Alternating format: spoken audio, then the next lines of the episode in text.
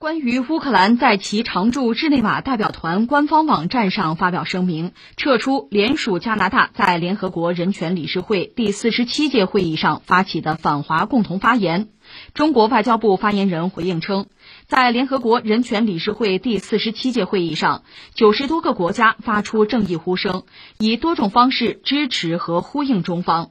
少数西方国家借涉疆、涉港、涉藏等问题抹黑中国的企图再次以失败告终，这充分说明公道自在人心。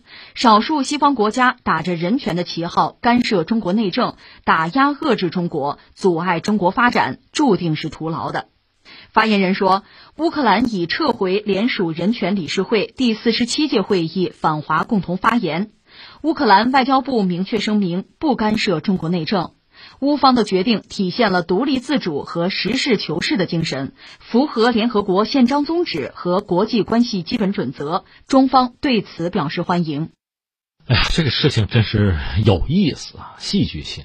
呃，先就事论事说这个事儿啊，就是加拿大作为西方国家里边的一个重要代表吧，这是牵头搞了一个涉华的，主要是在联合国的这个人权理事会第四十七届会议上。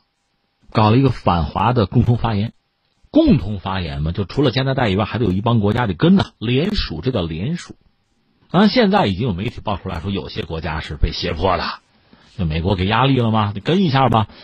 最逗的就是乌克兰，乌克兰呢是联署了，签了，就站在西方国家这一边，对中国就指手画脚嘛，无外乎人权问题啊、新疆问题，就这套东西。但是呢，他现在退出联署了。就当时他怎么进去的，现在人家怎么出来了？所以我看中国外交部呢，对这个行为，就是乌克兰的这个选择吧，还表示了肯定，给了大概八个字的评论，一个叫独立自主，一个叫实事求是，就表示欢迎啊。事儿就是这么个事儿哈。然后把各方这个状况我们简单扫描一个，一个说加拿大吧，加拿大这次是等于说是在某些西方反华势力之中吧，算是领衔对中国发难，但是他确实自己现在是一团糟。前不久，我们知道，在加拿大吧，这个原来那个寄宿学校的遗址上发现二百一十五具这个遗骸啊，就是原住民儿童，就他们的遗骸啊，最小可能三岁，非常可怜了。然后最近又发现七百多座坟墓，还是原住民儿童，这就说到加拿大当年嘛，就在自己的版图之上做过这么件事儿。因为所谓原住民嘛，主要是印第安人了。其实，在北美还有吉普赛人什么的吧。就是美国也好，加拿大也好，作为白人啊，他们占据了北美大陆之后，那么北美大陆原来这个原住民怎么办？最理想的办法是让他们消失掉，肉体消灭吧。但是这个要承担非常大的道义上的责任啊。其实他们这方面做的已经非常卑劣了。以前我们也讲过，他们自己也承认，他们自己很多历史学家也发掘这方面的一些就历史上的一些证据嘛。就是很多欧洲人、很多白人到了北美大陆，对印第安的这个族群啊，有的是直接屠杀，有的呢是采用一些更加就让人觉得不可思议的，就非常反人道、反人类的做法。比如他们甚至到什么程度呢？就是从这个医院天花病人用过的什么毛毯啊、被子呀、手帕呀拿过来作为礼物赠送给印第安人、给酋长。那你想，整个这个部落就都完了，能活下来的寥寥无几啊！就这么干。而且他们的宣传机构会开动起来，就是印第安人往往被塑造成什么呢？小偷啊，骗子、强盗。我记得小时候不跟大家聊吗？看那个米老鼠、唐老鸭，这就是一个那美国的一个像无厘头吧，就是一个很幽默的小短剧吧，动画片嘛，那时候小孩子看的嘛。你会看到这个米老鼠、唐老鸭跟谁战斗啊？跟印第安人，就是脑袋上有羽毛那个，那帮人就是来抢啊、偷的。那米老鼠、唐老鸭们是捍卫自己的财产啊。地产啊，跟他们去搏斗。你现在仔细想想，搞反了，搞反了，是你们抢人家印第安人的土地，甚至剥夺人家的生命，你们是侵略者啊，好吧？那我们就说到加拿大，当时呢，这个有很多印第安人吧，所谓这个原住民啊、土著啊。怎么样消灭他们？肉体消灭吧，这可能太说不过去。都十九世纪了，文明世界嘛，那怎么办？就是把他们的子女、孩子很幼小的这个印第安人强迫和父母分离，然后给他们呢专门搞学校，就是传播西方的这个文化呀、知识啊，让他们和自己的父母也好，和他们自己传统的文明啊、文化也好，彻底的切割掉。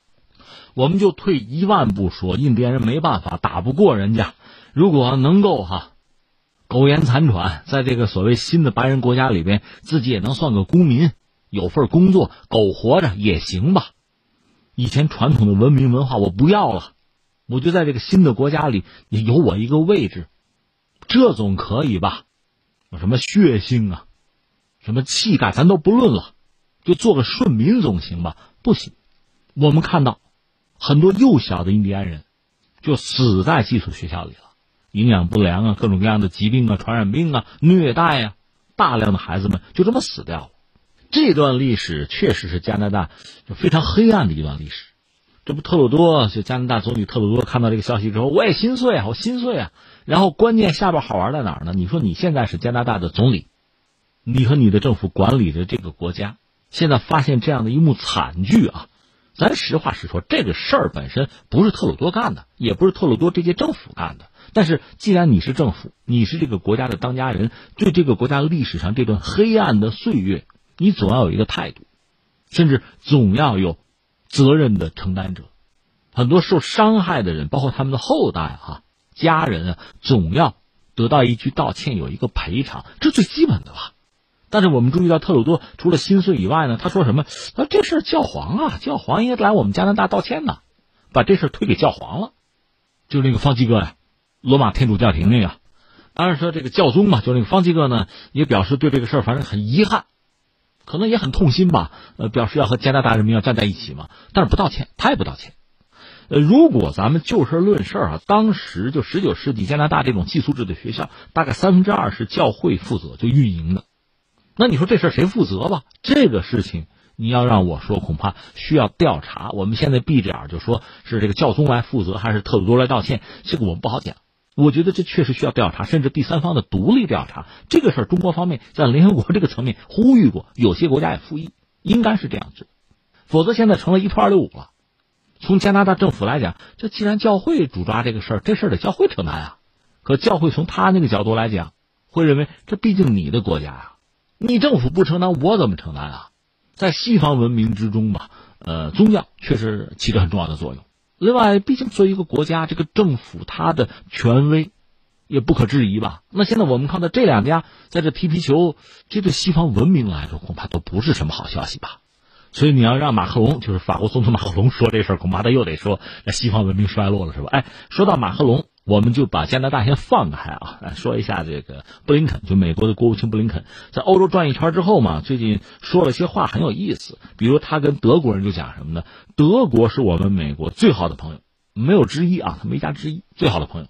那我们注意到，当时法国媒体马上酸溜溜的说：“哟，那人家英国人怎么想的，对吧？” 然后这个布林肯又到了法国，那现在布林肯说什么呢？说你看马克龙和我想的完全一样，就在这个对付中国这个问题上，我和马克龙想法是一致的。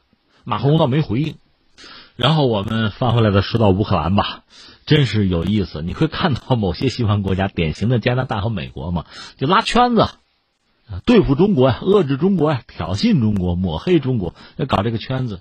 本来乌克兰是里边的一个角色，现在人家忽然又退出来了。你说，哎，这怎么理解？我觉得是两个层面，或者说你可以从两个方向去理解。一个呢，就按我们外交部那八个字，就说这是一种独立自主的判断嘛，是一种实事求是的判断。从这个角度讲，我觉得这事儿值得赞赏。就乌克兰的选择呢，还是值得肯定、值得欢迎的。但另一方面呢，也不排除它是基于自身的利益的一些考量。这我们从这个角度可以再分析几句吧。乌克兰现在这个日子过得确实不如意。我们以前也分析过，从我们这个角度来看，围观群众看吧，苏联一解体，乌克兰的日子就不可能好过。因为乌克兰在苏联时代呢，分工啊，它是重工业、军火工业，它是为整个苏联提供这些东西。你看坦克啊，包括这个大飞机啊、发动机啊、造船，就航空母舰，那是在乌克兰造的，所以它日子过得很不错。另外又是粮仓。乌克兰那是欧洲的粮仓啊，但问题在于苏联解体了，你的重工业、你生产的军火，你还能给谁？没人要了。东欧国家已经跑到那边去了，跑到西方去了。俄罗斯也不需要这么多。另外，既然是单独的国家，人家自己要单搞一套，所以乌克兰的日子就不会好过。那怎么办？你早点未雨绸缪，早点想办法呀。应该是在东西方之间找到一个均衡点。你能够左右逢源，这是最理想的。可遗憾的是，他们是寡头政治啊。而我们也分析过，作为寡头，他是在全球经济之中要得益，换句话说，他要把乌克兰的产能也好、资源也好，想办法卖到全球市场上去。而这里面有一个国家绕不过去，就是美国。那你要交好美国的话，那就等于说从寡头利益来讲、自身利益讲，和俄罗斯的关系就好不了了。可你又挨着俄罗斯，就像这个某些人讲的那个什么“天堂很远，俄罗斯很近”啊，你又挨着他，那你想这个关系就太难处了。实际情况也是这个样子。最后，西方当然要搞颜色革命之类的。最后，在乌克兰，亲俄罗斯的力量被搞掉，就是亚努科维奇被赶下台，然后是波罗申科上台，现在是泽连斯基。说到底都是亲西方，想加入北约，当然最好还能加入欧盟呢。他经济实力不够啊。他进不去。另外，我们也分析过，对北约来讲，最理想的是什么？就是糊弄傻小子嘛。你替我干这个干那个，你去跟俄罗斯去闹。但是呢，我不让你加入北约，那我北约对你就没有保护的义务。这是最理想的状况啊。所以，泽连斯基尽了一切的力量，甚至公开说啊，我们已经加入北约了。这是想什么？想木已成舟嘛？但你美国第一个站出来就驳斥这个观点，没有，没有啊，就打脸打得啪啪的，就这么一个状况。所以乌克兰等于说夹在俄罗斯和西方之间，深受其害。那你说你跟俄罗斯闹就闹吧，跟中国也捎带脚，因为我们知道美国和中国在全球要搞博弈嘛，那当然要影响到乌克兰。所以本来在航空领域，中国的企业和乌克兰那个马达西奇公司有合作的，这就是一个商业合作，按规则来嘛。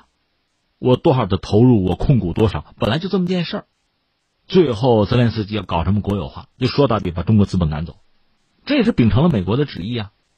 那既然是商业上的合同，你违了约，那你赔钱吧。泽连斯基那意思，美国能不能替我们交钱啊？这赔钱我赔不起啊！你想美国人会替你交钱吗？